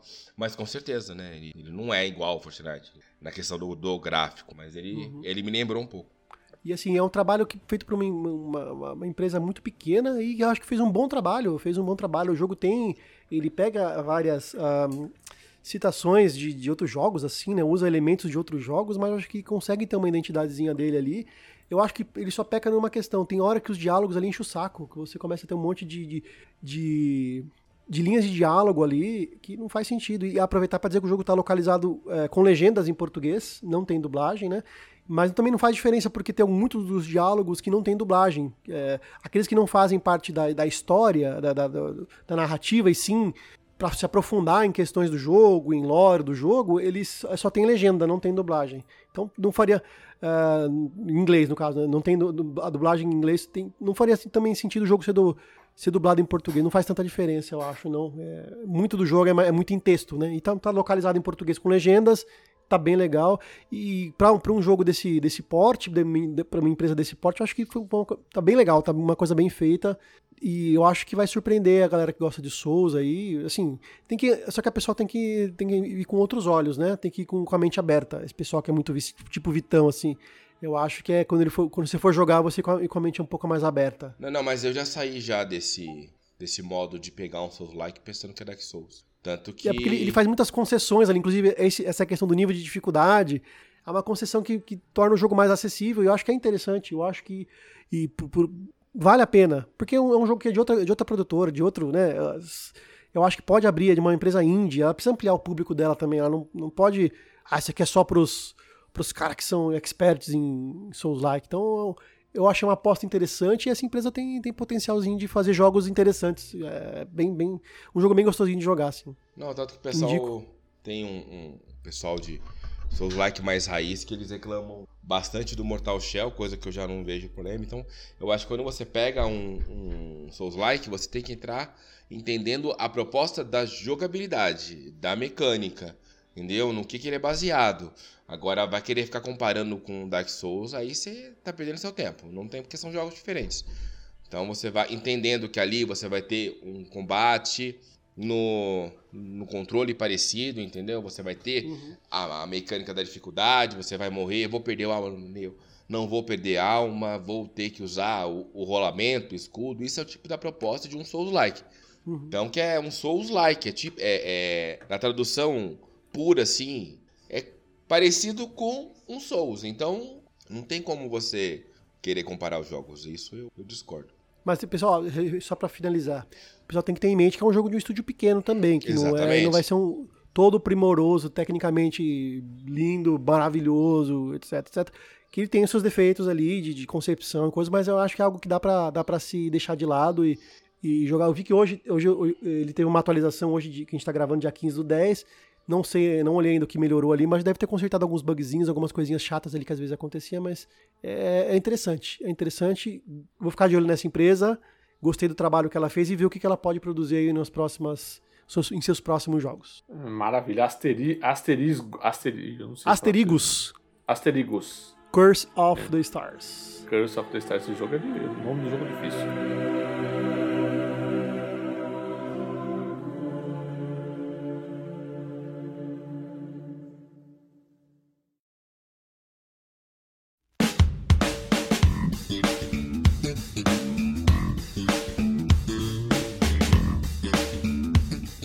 Jogo que eu vou falar não tem nome difícil, ele chama-se Serial Cleaners, né? Enrolei um pouquinho, ele chama-se... Já tinha um jogo chama... anterior chamado Serial Cleaner. Eu falei exatamente. ele, o, o é... ele tava em live e ele não sabia, eu acabei falando pra eu ele. Eu não sabia, eu não sabia, eu não conhecia o Serial Cleaner, né? É no, no, no single, né? singular. No singular. O Serial Cleaner, o Serial Cleaners é uma sequência do Serial Cleaner, né? Que é desenvolvido pela é, Draw Distance, que é uma desenvolvedora que não tem muito sucesso assim com os jogos dela, porque fez alguns jogos meio divisivos assim. É, eles fizeram aquela série baseada em Nova York, daquele jogo Vampire the Masquerade, que é baseado no RPG de, de Vampira Máscara tal, é, que receberam notas 65, 70 ali no Metacritic, né? Nada muito muito demais assim. E a 505, né, que é a publicadora desse jogo, ela pediu para eles fazerem o 2, né, que eles já tinham feito o primeiro. O primeiro ele foi um jogo bem recebido na época. É, esse segundo, ele tá divisivo assim também, sabe? Tem, tem gente que gosta bastante, tem gente que gosta, não gosta muito, vê muitos defeitos e tal. É, eu fiquei ali meio na, nesse 50 meio ali, sabe? Eu consigo entender muito bem as coisas legais que ele tem, mas eu vejo muito problema, principalmente em questão de jogabilidade, que eu vou acabar falando aqui né? Ele foi lançado no dia 22 de setembro agora para PC, PS4 PS5, né? Xbox One, Xbox Series e Switch. Então ele se chama, ele se chama Serial Cleaners e o antecessor dele é o Serial Cleaner. O que que é? Você, ele conta a história de, de quatro de quatro faxineiros da máfia, né? O que, chamam, o que eles chamam de faxineiros da máfia, que nada mais é do que aquele cara contratado pela máfia para ir limpar a cena de crime antes da polícia chegar, né? Tirar corpo, limpar sangue, essas coisas que a gente vê nos filmes e tal. E você realmente, esses personagens, e você. E o jogo tem, se passa em cinco capítulos, né? Em que em cada um dos capítulos você joga obrigatoriamente com cada um dos personagens, né? Mas você pode escolher a sequência que você quer jogar. Você começa com o Bob, que é o personagem principal, que é inclusive o personagem do primeiro jogo. E o Victor reconheceu dele na live e falou assim: esse cara aí parece o personagem do, do primeiro jogo. É ele mesmo? Aí a gente descobriu que é, porque é. esse jogo se passa no finalzinho dos anos 90. Ele se passa na véspera do ano novo, do, ano nove, é, do 99 para 2000. E aí, o jogo, o primeiro jogo se passa na década de 70, então ele tem uma, um visual mais setentista. Ele assim, faz uma é um referência, né? O Gad de vez em quando, é. ele comentando alguma coisa, o personagem, nossa, eu lembro do seu trabalho no passado que tá. Isso, é. Então, e esse daqui, como se passa no finalzinho dos anos 90, ele tem um visual mais, mais street art, assim, um negócio... É... O gráfico é diferente, né? Um gráfico bem mais parrudo do que do primeiro jogo. E, e ele tem um visual mais street, assim, uma coisa mais suja.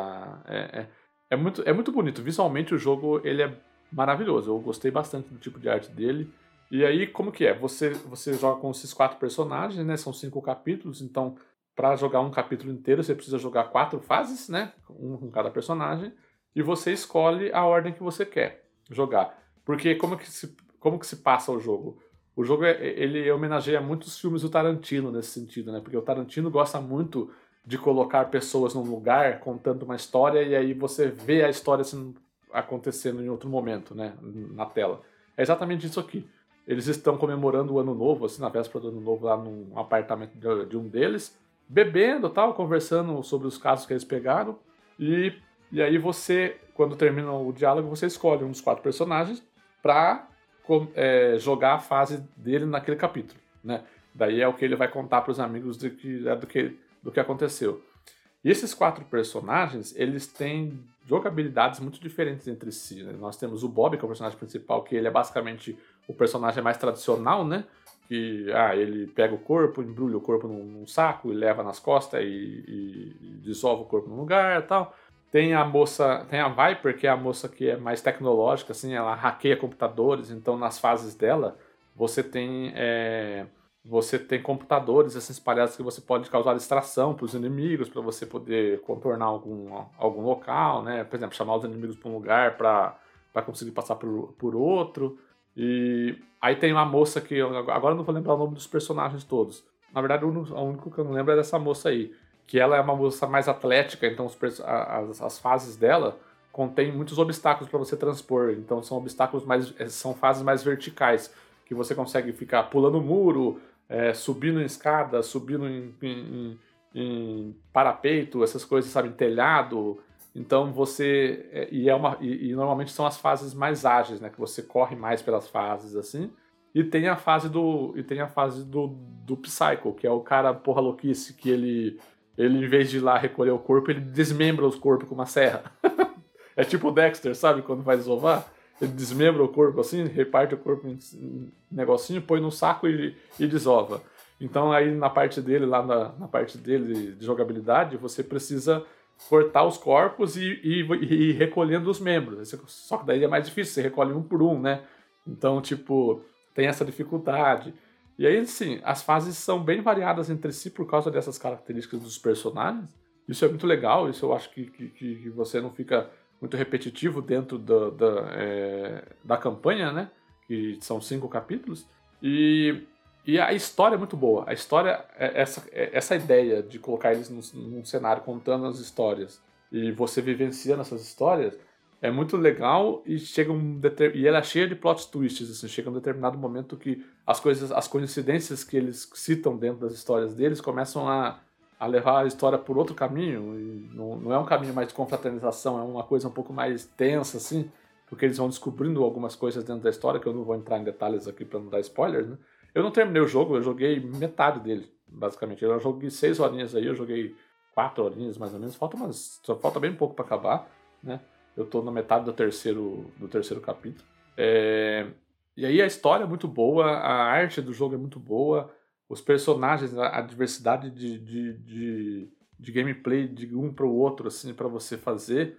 Porque como é que funciona as fases, né? Eu falei basicamente o core do jogo, mas como é que funciona as fases? Você tem um, um cenário, né? Que é uma cena de crime, e você tem alguns objetivos dentro desse cenário. Obviamente, conforme o jogo vai progredindo, os objetivos vão ficando ou maiores em questão de quantidade. No primeiro, no primeiro, na primeira fase você recolhe dois corpos, na terceira fase você recolhe cinco, né? Tipo, vai aumentando, ou, ou então colocando alguns objetivos que eu diria secundários, mas não são secundários, né? Porque você precisa fazer para o jogo te liberar para você fugir da fase, né? Que é, que é recolher os corpos que estão ali na fase, né? É, recolher as provas do crime que ficam por lá, tipo, às vezes são objetos que estão ali pelo cenário que você precisa recolher, e limpar a cena do crime, limpar o, o sangue que está espalhado por lá, né? E aí, para isso, você tem um aspiradorzinho que você fica passando aspiradorzinho. E aí, você cumprindo os três objetivos, o jogo fala para você, agora arruma um jeito de escapar daqui. Normalmente é você ir até o carro que está lá estacionado fora do, do negócio e, e, sair. E aí você terminou a fase. É, e aí, obviamente, na, na, na fase da Viper, por exemplo, que é a menininha que faz os hackeamentos, ela tem assim, ah, hackeie três computadores para descobrir tal coisa. Aí você tem que ter o computador e hackear o computador, né? Então ela tem é, por causa da característica de cada personagem, você tem o, os objetivos que são meio secundários específicos deles, né? Então tem isso daí também, além de você retirar os corpos e coletar as provas? Aí, aí começa a entrar um pouco na parte, na parte ruim, principalmente é a, a inteligência artificial do, do, dos inimigos, dos policiais que ficam rondando os locais. Porque o que acontece, né? Você, é, a fase tem um ponto de salvamento, você pode salvar o seu progresso dentro da fase. Então vamos supor, tem cinco corpos para colher.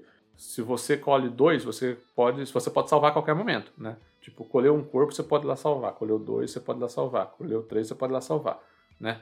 É, normalmente, os pontos de salvamento são é o, é o seu carro, é o carro que você vai ter precisar fugir. Você pode parar do lado dele lá, você aperta para salvar, você vai lá e salva.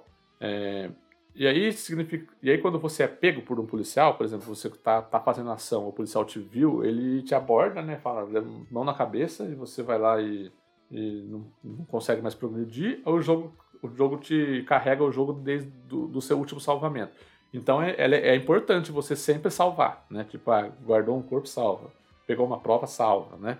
Pra você não precisar fazer tudo de novo se você não salvou. E só que você não sofre muito disso porque a IA dos policiais é muito burra, velho. Nossa. Eu ia falar isso agora. É muito burra. O Vitor acompanhou um pouquinho da live que eu fiz. E, meu, é difícil você ser pego e é muito fácil você passar por perto, fazendo barulho, fazendo as coisas, sem ser visto. Porque, por exemplo, várias vezes na live aconteceu do, do policial me ver, ele me viu. Eu só, eu só corri no sentido oposto, afastei de novo dele, ele voltou pro, pra, pra rondinha dele, sabe? E tem isso, o jogo não é previsível nesse sentido. É, ele não é imprevisível nesse sentido. O, tem uma IA que eu sempre elogio aqui, que é um jogo maravilhoso, que é do Alien Isolation, que é a IA do Alien. A IA do Alien ela, ela poderia ser exatamente uma IA previsível, que sempre vira para o mesmo lado, sempre faz o mesmo percurso. Não, ela é totalmente previsível. Isso que deixa o jogo maravilhoso, na minha opinião. Aqui, é pelo contrário, os policiais eles são totalmente previsíveis. Você sabe exatamente o caminho que ele vai fazer. Ele vai fazer ali, vai subir aqui, vai virar para a esquerda, aí ele vai virar de costas, aí depois que ele vai virar de novo, vai fazer o caminho contrário. Ele só faz isso. Aí o jogo coloca lá 3, 4, 5 policiais fazendo esse mesmo caminho. Então você consegue identificar pontos cegos ali. Né? Você fala assim, ah, nesse ponto aqui não passa nenhum policial. Ou quando esse policial passar por aqui, o outro vai passar por ali, aí eu vou, né? Então assim, e quando o policial te vê, é muito fácil você consertar a situação. Você simplesmente foge da, da linha de visão dele, aperta para correr, ele vai sair da sua linha de, você vai sair da linha de visão dele, ele vai simplesmente fazer como que não tivesse te visto. Ele vai virar de costas e vai voltar para a rondinha dele. Achei isso muito ruim porque o jogo é um jogo baseado em stealth, ele não tem combate, né? É exatamente isso, você ficar escondido dentro, do, dentro do cenário, coletando os corpos, coletando as provas, sem que os policiais te vejam e você foge de lá, né? Mas quando acontece do policial te ver, é muito fácil você sair. Então, tipo assim, o jogo traz pouco desafio para você nesse sentido. É um jogo fácil, não é um jogo difícil por causa disso. Eu acho que deveriam melhorar um pouquinho a IA dos policiais. E aí eu acho que também falta um pouco de desafio, de um, sei lá, um modo de desafio no jogo, sabe? Pode ser que, ó, é, pode ser que depois que, que termine, libere, mas eu acho que não, porque é, eu li algumas coisas aí de outras pessoas que jogaram, o pessoal reclamou disso também. Que falta um modo de desafio no jogo. Tipo, que nem no Midnight Fight Express que eu, que eu trouxe no episódio passado, que ele é um jogo de, de beat'em up lá, porradinha, que você faz a fase primeiro sem saber os desafios, depois ele libera os desafios da fase, que é ah, chegar em tal lugar em 30 segundos, fazer, matar tantos inimigos num combo de tanto tal. Aqui não tem isso. Seria legal, seria um jogo perfeito para você habilitar um modo de desafios e tipo assim, ah, recolha os três corpos em menos de 30 segundos, alguma coisa do tipo, sabe, para você ganhar alguma coisinha. Nem que seja um cosmético, né? Mas isso também não tem também. Não tem, você não pode mexer no personagem, é só daquele jeito ali. Então, assim, acho que, que é um puta jogo legal, um puta jogo bacana. Eu gosto de jogos que trazem esse tipo de, de, de coisas diferentes, né? É difícil ver um jogo puramente de stealth, né? A gente vê jogos de stealth que tem combate, que é um jogo que deixa você. Se você, se você é descoberto, você consegue se virar. Aqui não, se você é descoberto, você consegue se virar também, você sai correndo, porque aí é burra, né? Mas se fosse um pouquinho mais pesado na dificuldade ali, eu acho que seria mais desafiador, mais interessante, né? É, mas tirando isso, eu acho um jogo bacana, interessante, mas que tinha muito potencial, mas que infelizmente não alcançou ele. Interessante. Ele, ele, quando saiu o primeiro, eu me interessei por ele, mas eu não cheguei a, a, a ir atrás, a comprar. E na época eu tinha conhecido um jogo que a premissa é quase parecida, assim, de ser, de ser stealth e de esconder corpos, assim, não sei se vocês conhecem, Party Hard. Isso, o Victor comentou na live sobre ele. Que é muito divertido, cara, é muito divertido. Só que ele, ele é a estética de. A estética não, o estilo de stealth de você estar tá numa festa, você tem que matar, você tem que matar os convidados e depois assumir isso no corpo. E também tem que esconder da polícia. A polícia não pode vir. É bem, é bem interessante. Eu achei mais assim. Eu gostei mais da, da, da premissa do, do Party Hard do que do Serial Cleaners, mas eu ainda vou dar chance algum, pra, ou pro Serial Cleaner ou Cleaners. Talvez eu jogue primeiro o, o, mais recente, que talvez deve ter bastante melhorias em relação ao primeiro, deve ter ideias mais, mais legais e a história não vai, não vai importar tanto, acho que é mais pela mecânica mesmo, né? De, que é divertida ali, né? Mas eu me interessei. É, não, a, história, a história é muito boa, é, apesar de, de, uhum. de, o jogo ser bem focado em mecânica, a história é muito legal, muito interessante, de é, da a narrativa das histórias deles se cruzando e das coincidências é, que eles descobrem sendo coisas uhum. um pouco interessantes ali para é, do porquê que eles fizeram tudo isso, né? Eles acabam começando a descobrir do porquê que eles tiveram que fazer tudo isso. Eles achavam que era por uma coisa, aí depois na verdade é por outra. É, e mas eu não vou entrar, não falar mais nada. Eu acho que não influencia tanto eu não ter jogado o primeiro nesse, nesse quesito, então, né? Por isso que eu quero começar por, começaria por esse e não pelo primeiro. Não, é exatamente. É. É, eu acho que pode começar, não influencia tanto, não. Mas o que mudou do primeiro para esse, o Guga, é o gráfico. Ele tá bem mais. Estilo gráfico, né? Ele tá com um estilo gráfico mais atualizado. O do primeiro, ele era mais pixel art, mais nesse esquema do Party Hard, entendeu? Esse segundo não, ele já é mais. Apesar lá do, lá do gato comentar várias vezes, né? Lá que o rosto dos personagens parecia, parecia de PlayStation 2, né? Mas a ambientação é. em si mesmo, ela tá bem bonita. Os personagens que não tem muita qualidade gráfica, né? Parece que eles ficaram na geração passada. Na re-re-retrasada, né? O... É, mas eu acho que isso tem a ver com a questão da proposta, do estilo né? gráfico desse, desse street art que eu comentei, sabe? Sim. De ser um algo, algo final dos anos 90. Aí eles falaram assim, vamos tentar resgatar algum, alguma coisa que lembre é, os gráficos dos final dos anos 90, Playstation 2, aquelas coisas, sabe? Interessante. Mas é isso aí, Serial, Serial Cleaners, eu, eu tô gostando, mas acho que ele poderia ser um jogo bem melhor do que ele é, se ele alcançasse o potencial que ele, que ele, que ele tem pra alcançar, sabe?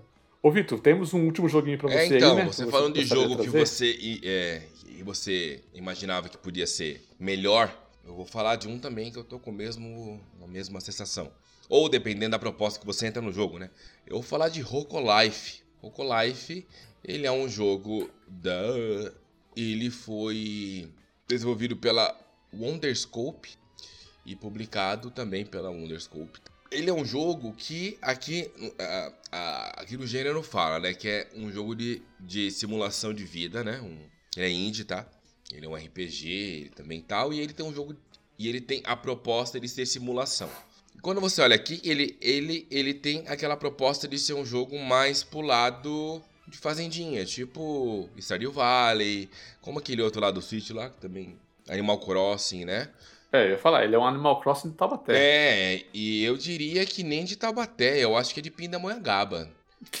Porque é o seguinte, eu nunca joguei Animal Crossing e a minha referência desse jogo, é, as minhas comparações vão ser em cima do Stardew Valley, que é aquele que eu me aprofundei em todos as, é, em todos os modos que o jogo me permitia, tá? Esse jogo aqui, ele tem, assim, logo de cara, ele é um jogo muito bonito, tá? Ele, ele, ele tem um, estilo gráfico bem cartunesco, tá?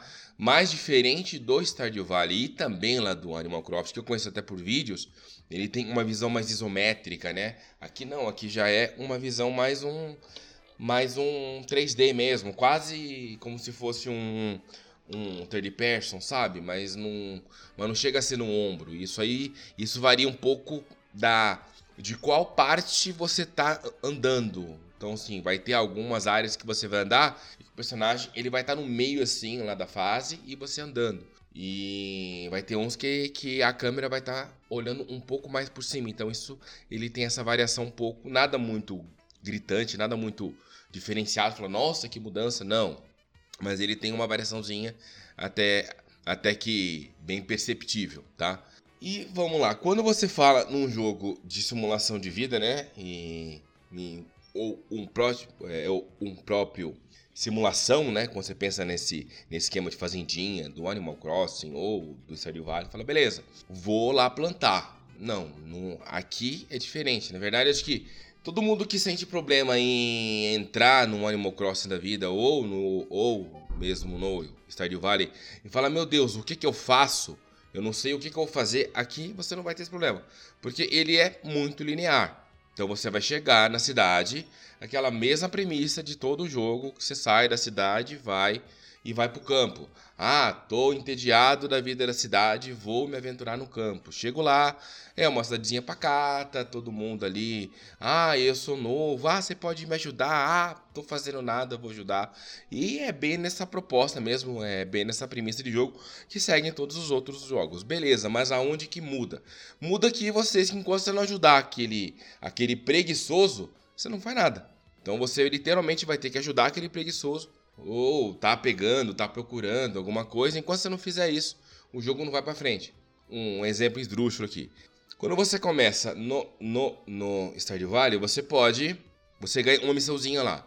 Se apresente para todos os moradores da cidade. Aí, aí beleza lá. Ah, vou conhecer os 20 e poucos da cidade.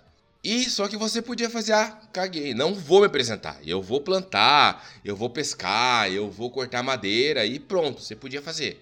Aqui não dá. Aqui você vai ter que se apresentar porque você não consegue sair da cidade, você não consegue.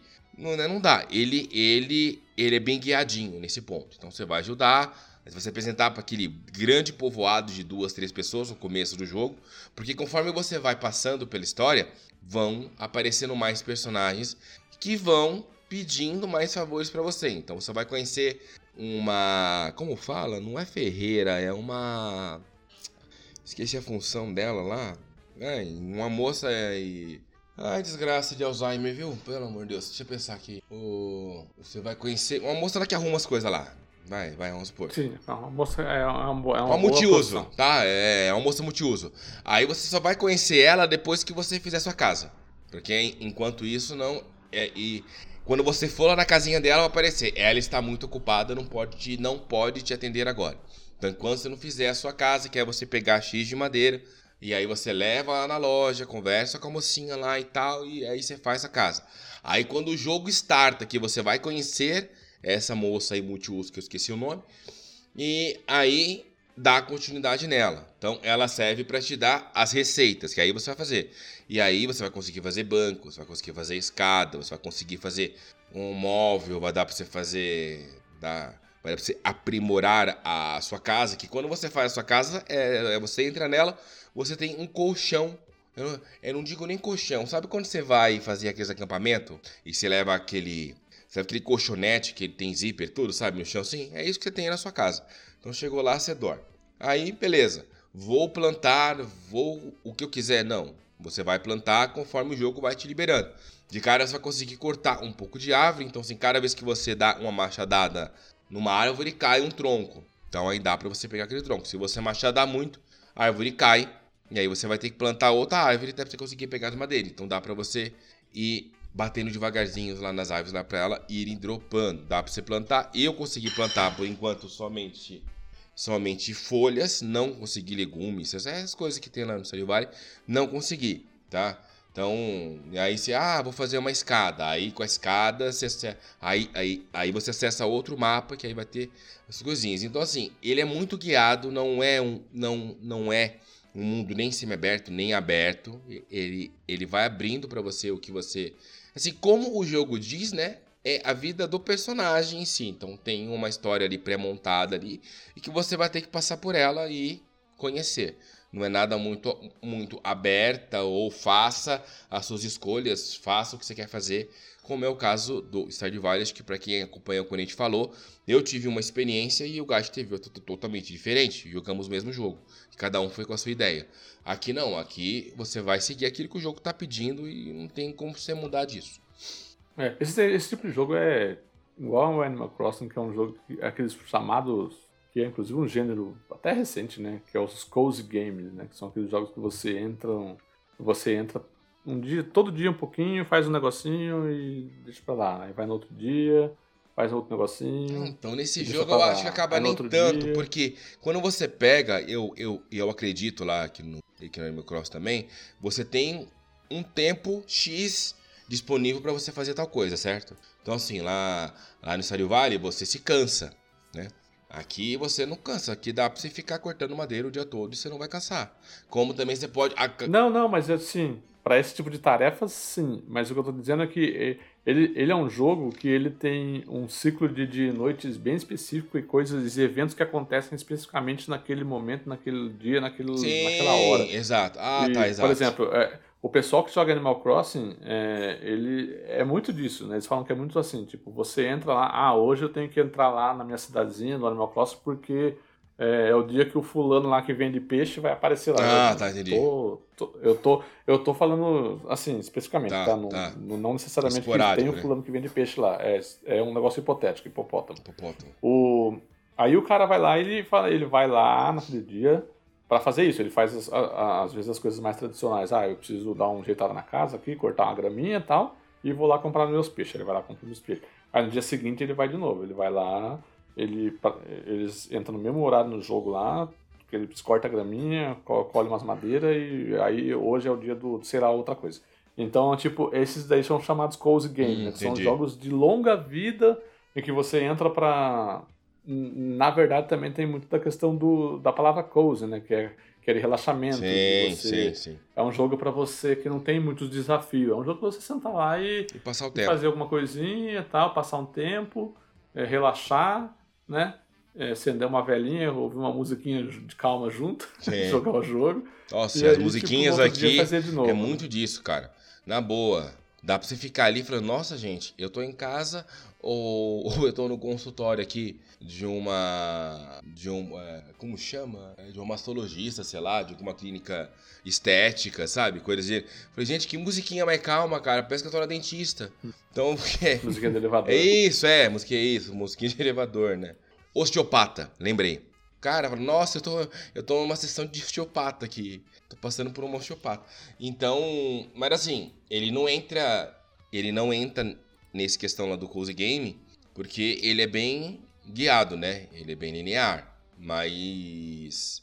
Então não justificaria você entrar nesse jogo aqui no dia tal, na hora tal, porque ele não tem nenhum modo online, né? Ele é literalmente focado na vida do Roku, né? Dessa pessoa. E uma curiosidade, né? Todo mundo é animal nesse mundinho aí. Então você vai. É só você que é humano. É só né? você que é humano. Isso é uma coisa. Isso é uma coisa até que, é, até que engraçado. A única coisa que você vai definir é seu nome. Tá?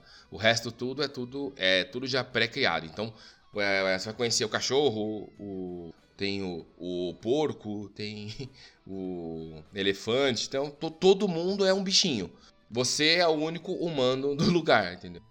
Isso é uma curiosidade, é um ponto bem engraçado até.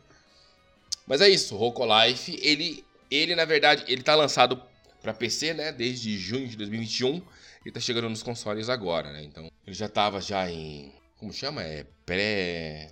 Hum, early Access. Early Access. Eu tô rindo de nome hoje. Early Access, né? Já no PC agora chegou nos consolinhos. Mas é, meus amigos, Roco Life, então pra quem gosta de um de jogo de fazendinha e quer e não quer ficar perdidinho, é, esse aí é o jogo ideal. Maravilha, então.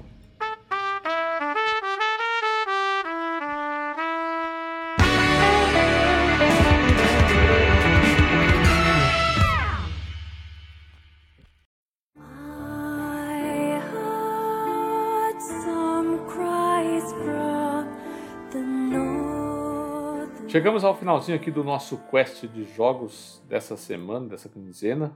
Eu quero agradecer a Guga pela presença. Valeu, Gatti. Valeu, Vitão. Até a próxima aí. E Vitor Santos também, muito obrigado. Opa, tamo junto, misturado na pista, rodando e Gatti para de bater na minha traseira. Ui. Oh, foi... Ui, foi sem querer, foi sem querer. Como é, diria o Feliz. Adoro! é, como é que fala? Me, de, me, denun, me denuncia lá no Perla. Me denuncia no Perla. É isso, gente. Um abraço e até semana que vem. Falou! Falou! Falou! Denuncia no Perla foi legal. give